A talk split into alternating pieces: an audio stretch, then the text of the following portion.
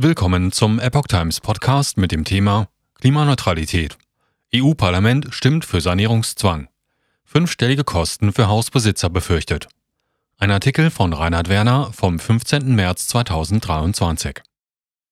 Trotz heftiger Kritik hat sich im EU-Parlament eine Mehrheit für den Sanierungszwang von Gebäuden gefunden. Förderungen sollen den Kostendruck vermindern.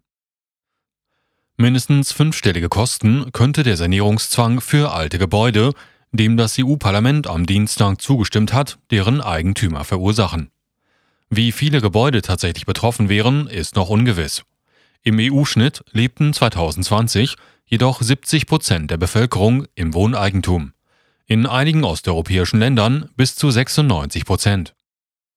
Rückenwind für Habeck-Pläne durch Sanierungszwang Grundlage für den Sanierungszwang soll ein Richtlinienentwurf der EU-Kommission sein, der unter anderem neue Standards für die Energieeffizienz von Gebäuden beinhaltet.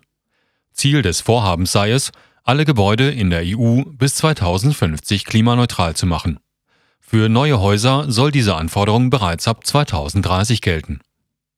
Immerhin, so heißt es aus der Kommission, seien Gebäude für 40 Prozent des Energieverbrauchs und ein Drittel der Treibhausemissionen in der EU verantwortlich.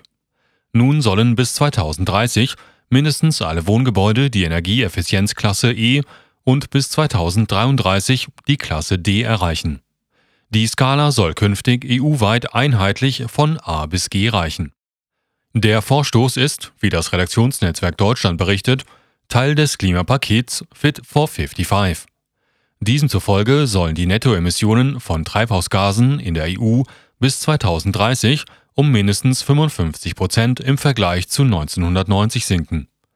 Dabei sollen die Einsparungen vor allem Gebäudesektor, Verkehr und Landwirtschaft betreffen.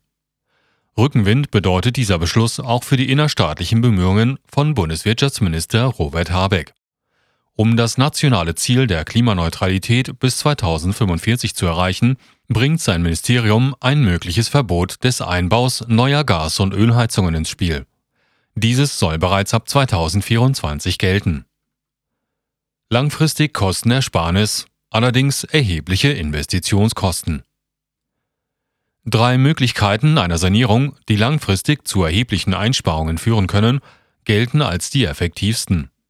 Dazu zählen die Wärmedämmung, eine moderne Heizung und der Umstieg auf erneuerbare Energien. Die Deutsche Bundesstiftung Umwelt geht bei einem unsanierten Haus von einem Wärmeverlust von zwischen 60 bis 80 Prozent aus. Langfristig profitiert der Eigentümer eines klimaneutral sanierten Hauses von niedrigeren Energiekosten. Immerhin sinkt der Energiebedarf des Hauses deutlich. Bis dahin kommen auf Hauseigentümer jedoch erhebliche Kosten zu. Gerade im Fall ererbter kleinerer Wohngebäude im kleinstädtischen oder dörflichen Kontext übersteigen diese oft den Wert des Gebäudes selbst. Gewitz sieht Nachbesserungsbedarf. Abwasseranschlusszwang als negatives Beispiel. Auch deshalb regte sich im Vorfeld des Beschlusses heftige Kritik auch im EU-Parlament selbst. Bei allem Ehrgeiz, die Klimaziele möglichst rasch umzusetzen, warf der EVP-Abgeordnete Dennis Radke die Frage nach der Kostenertragung auf. Er äußerte, Bauen und Wohnen ist an vielen Stellen in Deutschland unbezahlbar geworden. Wir können die Kosten im Kampf gegen den Klimawandel nicht auf Omas Häuschen abwälzen. So Radke. Zudem stelle sich in Anbetracht des Fachkräftemangels auch die Frage, woher die erforderlichen Handwerker für die Gebäuderenovierungen kommen sollen. Auch Bundesbauministerin Clara Gewitz sieht Nachbesserungsbedarf an dem EU-Richtlinienentwurf, der nun zwischen Brüssel und den Mitgliedstaaten abzustimmen ist. Sie will immer vom Machbaren, nicht vom Wünschbaren ausgehen. Härten seien zu vermeiden. Man müsse die ökonomische Leistungsfähigkeit der Menschen beachten. Als abschreckendes Beispiel verweist die Ministerin auf den Abwasserabschlusszwang in Ostdeutschland. Nach der Wende waren Hausbesitzer dadurch häufig mit fünfstelligen Gebührenvorschreibungen konfrontiert und das angesichts hoher Arbeitslosigkeit und geringer Sparguthaben. Kosten könnten sogar an die 100.000 Euro heranreichen. Die Gesamtkosten für eine klimaneutrale Sanierung können je nach Größe des Hauses und dem Umfang der Sanierung zwischen 50.000 und 100.000 Euro liegen. Zu den Kostenfaktoren, die regelmäßig anfallen, gehören bereits jene für eine energetische Sanierungsberatung durch einen Experten. Dazu kommen jene für eine Verbesserung der Gebäudehülle, etwa durch Dämmung von Fassade, Dach- und Kellerdecke oder Fensteraustausch. Ein weiterer Faktor der klimaneutralen Sanierung ist die Erneuerung der Heizungsanlage, beispielsweise durch die Installation einer Wärmepumpe oder eines Brennwertkessels. Voraussetzung für die Nutzung einer Wärmepumpe ist dabei, dass sie nicht gerade einer Spitzenglättung unterliegt oder die EU ihren Betrieb wegen fluorierter Gase untersagt. Außerdem umfasst die klimaneutrale Sanierung auch noch die Installation einer Lüftungsanlage. Dazu kommen die Kosten für die Umstellung auf erneuerbare Energien, wie etwa die Installation einer Photovoltaikanlage oder eines Solarthermiesystems. KfW bietet zinsgünstige Sanierungskredite an. Um den Sanierungszwang zu flankieren, will die EU auch Geld aus EU-Töpfen bereitstellen. Die Rede ist von bis zu 150 Milliarden Euro aus dem EU-Haushalt bis 2030. Zudem diskutiert man mögliche Ausnahmen für Sozialwohnungen. Schon jetzt sind in Deutschland manche energetischen Sanierungen aufgrund des Gebäudeenergiegesetzes Pflicht.